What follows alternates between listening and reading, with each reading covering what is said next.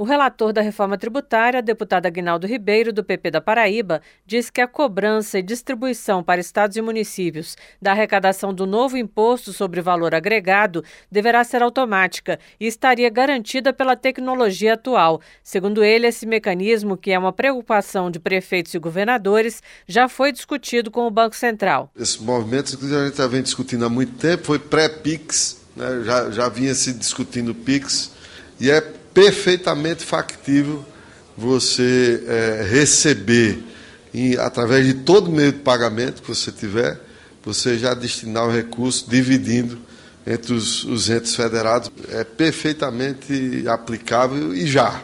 A reforma deve unificar impostos sobre o consumo, inclusive o ICMS estadual e o ISS municipal, em um único imposto sobre valor agregado. A mudança tem impactos sobre os benefícios fiscais existentes e sobre a distribuição da arrecadação.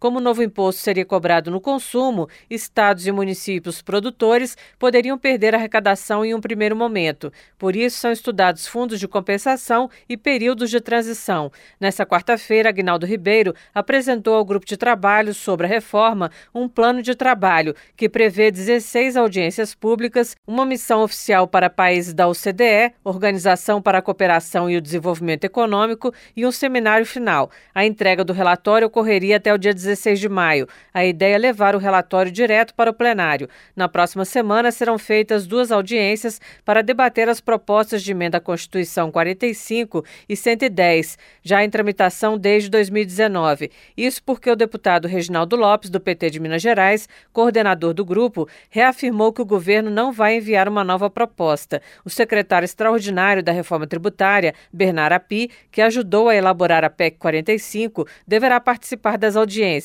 na reunião que aprovou o plano, os deputados listaram preocupações com os efeitos da reforma sobre vários setores. O deputado Adail Filho, do Republicanos do Amazonas, diz que quer mostrar a importância da Zona Franca de Manaus para os colegas no próprio local. A região recebe incentivos fiscais. Que a nossa Zona Franca de Manaus ela é economicamente sustentável, socialmente justa e ambientalmente responsável.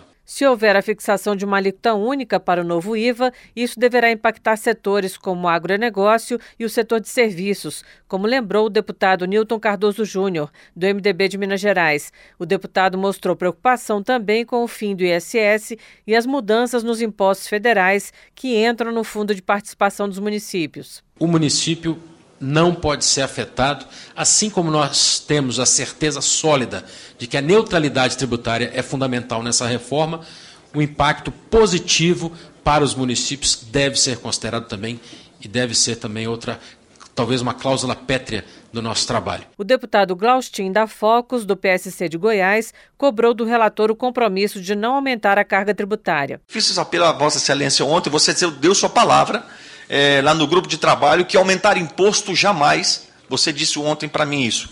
E eu queria chancelar isso. Alguns deputados afirmaram que estão recebendo vários representantes de setores que serão afetados pela reforma, preocupados com os impactos dela. O deputado Reginaldo Lopes explicou que também serão feitas audiências nos estados e que serão reservados horários para reuniões internas. Da Rádio Câmara de Brasília, Silvia Minhato.